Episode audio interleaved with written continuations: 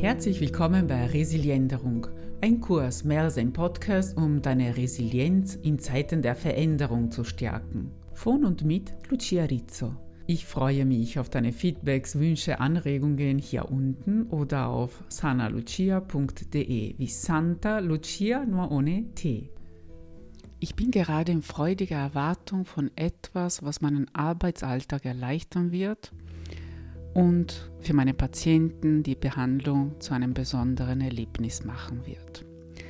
Es ist ganz eine bequeme, wunderschöne, geschwungene Behandlungsliege. Nun ja, kannst du dir denken, was interessiert mich jetzt die Behandlungsliege?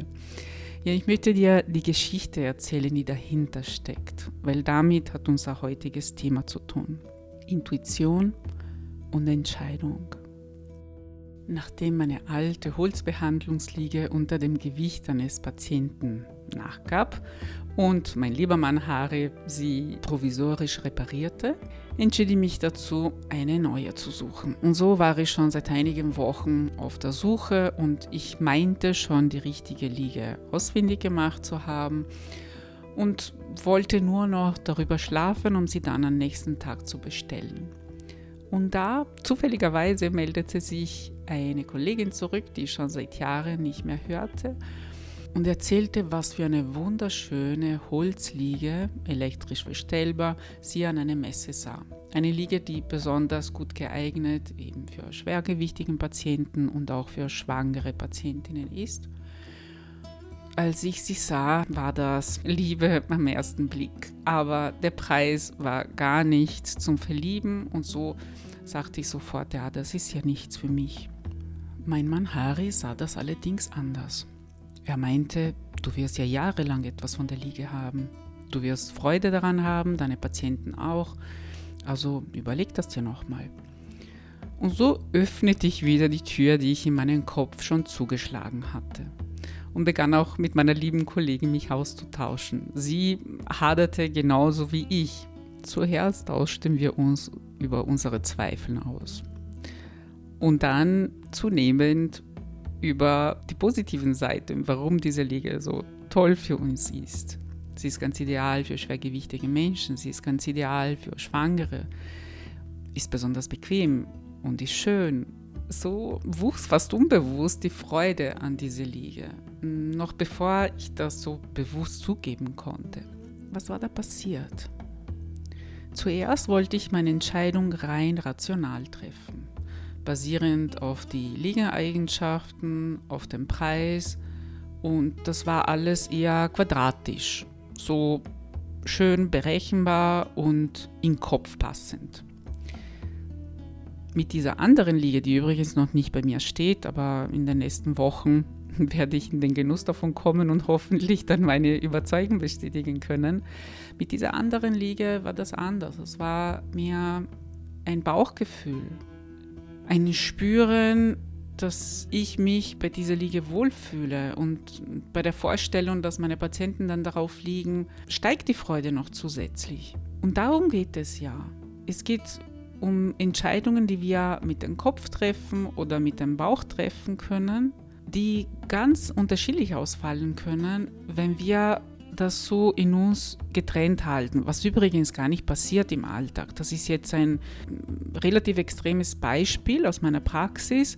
Wenn wir aber im Alltag Entscheidungen treffen, kommen diese zwei Welten, die Bauchentscheidungen und die Kopfentscheidungen, sehr oft in eine Mischung zustande. Und ich möchte dir kurz erklären, was der Unterschied ist. Die Kopfentscheidungen, die, die wir rational treffen, treffen wir seriell. Also wir können nur die einzelnen Charakteristika, also die einzelnen Eigenschaften von zum Beispiel einer Liege, eines Objektes, eines Autos, eines Hauses, diese Eigenschaften nur seriell, also hintereinander betrachten, weil unser Kopf schafft gar nicht mehr. Unser Kopf kann genau entscheiden, also genaue Merkmale sich ansehen aber nur eine nach dem anderen. Unser Unbewusste, und damit sind ja auch die Bauchentscheidungen gemeint, trifft die Entscheidungen parallel. da werden die Merkmale gleichzeitig berücksichtigt. Das kannst du dir vorstellen wie ein Behälter, wo alle Merkmale enthalten sind, so eher durcheinander, während bei der Kognition, also bei der Kopfentscheidung, die Eigenschaften wie in einer Schnur vorhanden sind. Und so kannst du dir vorstellen, bei der Kopfentscheidung sind wir eher präzise, aber wahnsinnig langsam. Also wir können nie, niemals alle Merkmale berücksichtigen, die wir für eine Entscheidung brauchen. Wenn es um eine einfache Entscheidung geht, wie zum Beispiel ein Kleidungsstück oder Socken, sagen wir mal, weil schon Kleidungsstück, da können viel mehr Sachen eine Rolle spielen, hast du vielleicht ein paar Merkmale wie Material, Größe, Farbe, eine Handvoll Merkmalen, würde ich sagen. Und da kannst du deine Entscheidungen sehr gut auch mit dem Kopf treffen. Sobald es aber mehr Eigenschaften gibt, die du bearbeiten sollst, damit du eine optimale Entscheidung triffst, dann packst du das schon nicht mehr mit dem Kopf. Da ist es notwendig, deine Intuition dazu. Sobald es ein wenig komplexer wird. Und komplexer kann es schon bei einer Urlaubsentscheidung sein. Wo fahren wir hin? Oder was machen wir am Wochenende? Weil ich versuche alles mit dem Kopf zu sezieren, zu analysieren und wie ein Chirurg die Sachen auseinanderzuhalten und sobald ich damit beginne, dann verliere ich etwas anderes aus dem Auge, dann fällt es mir auf und dann beginne ich wieder von vorne. Oh, die Temperatur zu dieser Jahreszeit hat die nicht berücksichtigt und ob Hunde in die Sehenswürdigkeiten hinein dürfen und und und. Und die Entscheidung ist immer noch nicht gefallen. Wenn ich es mir erlaube, mich innerlich zu öffnen, meinem Bauch auch zuhöre, und später werden wir sehen auch, was das bedeutet, dann treffe ich fast immer die besseren Entscheidungen. Natürlich gehört das auch ein wenig Mut dazu, also Mut zum Fehler. Den brauchst du allerdings auch bei den Kopfentscheidungen, weil da wirst du auch nicht automatisch die richtige treffen, wenn du mit dem Kopf entscheidest. Ganz im Gegenteil. Und zur Bestärkung davon möchte ich dir von einem ziemlich spektakulären Experiment erzählen der ein portugiesischer Neurowissenschaftler geleitet hat. Er heißt Antonio Damasio und hat einige ganz coolen, auffälligen, bereichernden Experimente durchgeführt, die die üblichen Rahmen der Wissenschaft sprengen. Oft mit viel Mut und einem enormen Wissen. Und übrigens, wenn du die Studie selber nachlesen möchtest, findest du hier unten die Beschreibung dazu. Also der Neurowissenschaftler Damasio wollte eigentlich ursprünglich den Unterschied untersuchen in der Entscheidungsfindung zwischen Menschen, die einen Gehirnschaden hatten und anderen Menschen. Und dazu benutzte er mit seinen Kollegen ein Kartenspiel, bei dem die Testpersonen für gute Entscheidungen mit Spielgeld belohnt wurden und für schlechte Entscheidungen bestraft wurden. Und das Spiel bestand, kannst du dir vorstellen, vier Kartendecks auf einem Tisch. Und jede Karte auf den Stapeln gab entweder eine Belohnung oder eine Strafe. Und die Spieler wussten es nicht, jedoch waren die Belohnungen in den Decks aufgeteilt. Also in den Decks A und B waren die Belohnungen hoch, aber auch die Strafen waren hoch. Und in den Decks C und D waren die Belohnungen nur halb so groß, aber die Strafen gering. Und das Spielen der Decks C und D führte zu einem Gesamtgewinn, während das Spielen von A und B zu einem Gesamtgelust führte. Bei den Decks, wo die Belohnungen und auch die Strafen höher waren, hatte man unterm Strich einen Gesamtverlust. Das wussten allerdings die Versuchspersonen nicht. So, an diesem Experiment nahmen zehn Personen mit normalem Gehirn und sechs mit einer Schädigung der präfrontalen Kortex. Eine solche Gehirnschädigung schwächt die Entscheidungsprozesse, beeinträchtigt aber nicht die grundlegende Intelligenz oder das Gedächtnis. Bei allen Teilnehmern maßen die Forscher auch die Hautleitfähigkeitsreaktion. Das ist ein Mikroschwitzen der Haut, das unwillkürlich durch Emotionen ausgelöst wird. So, und das Spiel begann damit, dass die oberste Karten eines jeden Stapels eine Belohnung ergaben und alle Spieler neigten dann dazu, gleichmäßig von jedem Stapel zu wählen. Ab der fünften Karten aber begannen die schweren Strafen in Decks A und B.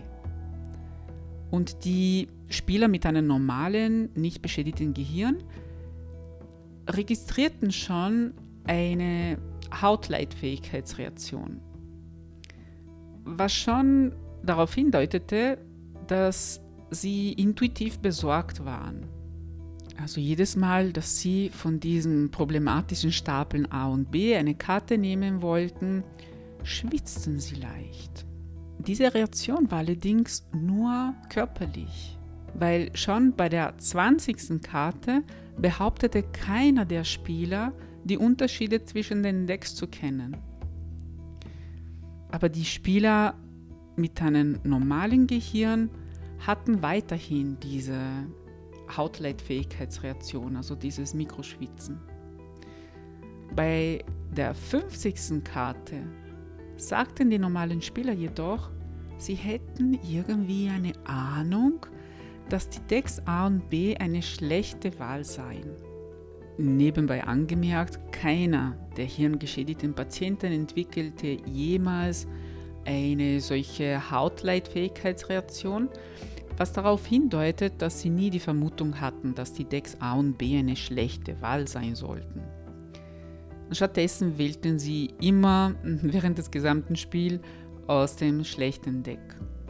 Die Erklärung von Neurowissenschaftler Damasio war, dass diese es für spannender hielten, mit dem riskanten Deck zu spielen oder vielleicht dachten, dass sich die Regeln unerwartet ändern würden. Jetzt wollen wir nicht näher auf die Rolle des präfrontalen Kortex eingehen. Wenn es dich interessiert, hinterlasse mir einen Kommentar und wir können das ein anderes Mal besprechen. Hier geht es mir hauptsächlich um die unbewussten Entscheidungen.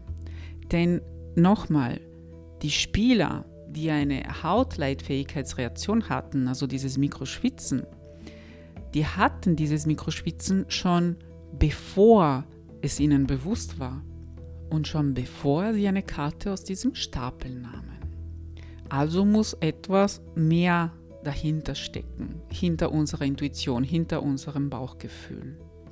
Und falls du schon denkst, oh, jetzt wird es aber esoterisch, Bauchgefühl, es wird schon sehr differenziert betrachtet heutzutage, auch in wissenschaftlichen Kreisen. Schon im Jahr 2005 Annette Bolte von der TU Braunschweig und Thomas Goschke von der TU Dresden schrieben schon in ihrer Studie On the Speed of Intuition, also über die Geschwindigkeit von Intuition, dass die Intuition keine mystische Fähigkeit ist. Die gehört zum Alltag. Intuitive Entscheidungen bauen auf schon vorhandenem Wissen, das unsere Entscheidungen auf Urteile und unbewusster Ebene steuert. Im Leben sammeln wir viele unterschiedliche Erfahrungen.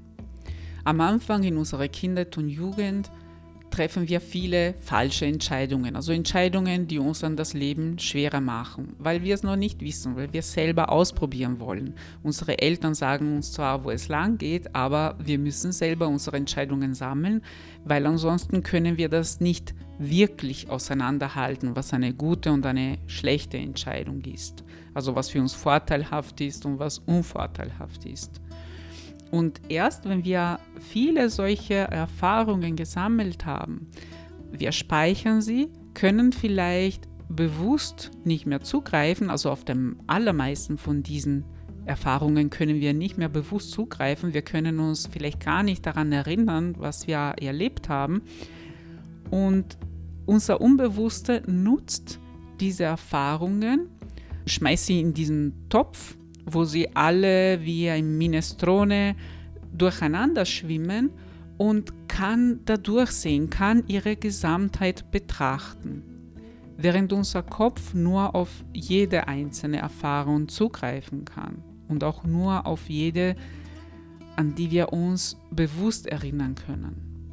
Vielleicht hast du schon mal davon gehört, wie Feuerwehrleute, die sehr viele Jahre Erfahrung haben, schon im Vorhinein sagen können, jetzt wird das Haus bald einstürzen, jetzt müssen wir weg.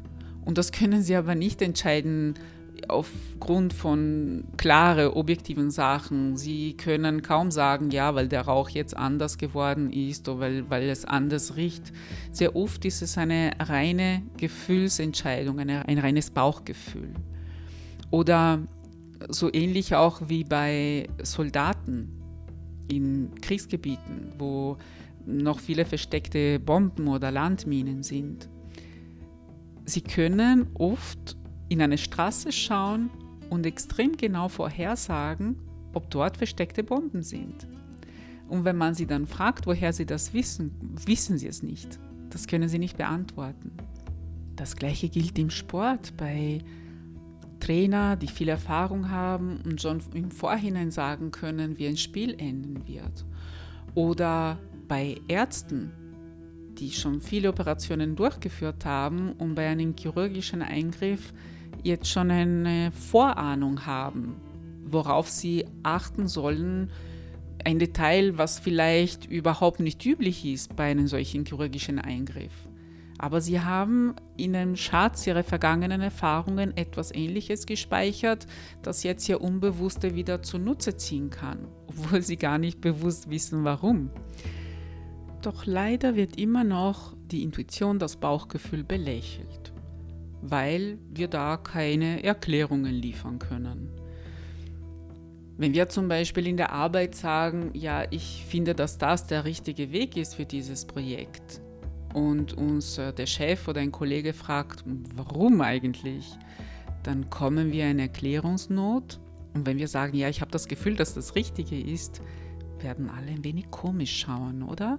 Also es ist noch nicht so durchgedrungen in unseren Alltag, dass Bauchentscheidungen ihre Daseinsberechtigung haben. Was ja sehr schade ist, weil es demotiviert, die Intuition zu benutzen. Und die Intuition, wie alles andere, ist auch etwas, was wir schulen können, was wir trainieren können. Wenn wir sie immer unterdrücken und uns sagen, ja, das ist ja nur so ein Gefühl, ich habe ja keine rationale Erklärung dafür, dann werden wir sie verkümmern lassen. Das funktioniert genauso wie mit der Resilienz. Benutzen wir sie, erlauben wir den Schwierigkeiten des Lebens uns zu stärken und gehen wir durch die Schwierigkeiten durch, werden wir stärker.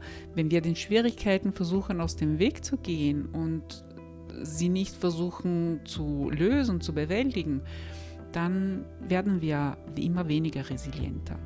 Und so funktioniert das auch mit der Intuition. Benutzen wir sie, wird sie stärker, wie ein starker Partner in einem Team. Nur wie können wir Intuition benutzen? Wo fangen wir an?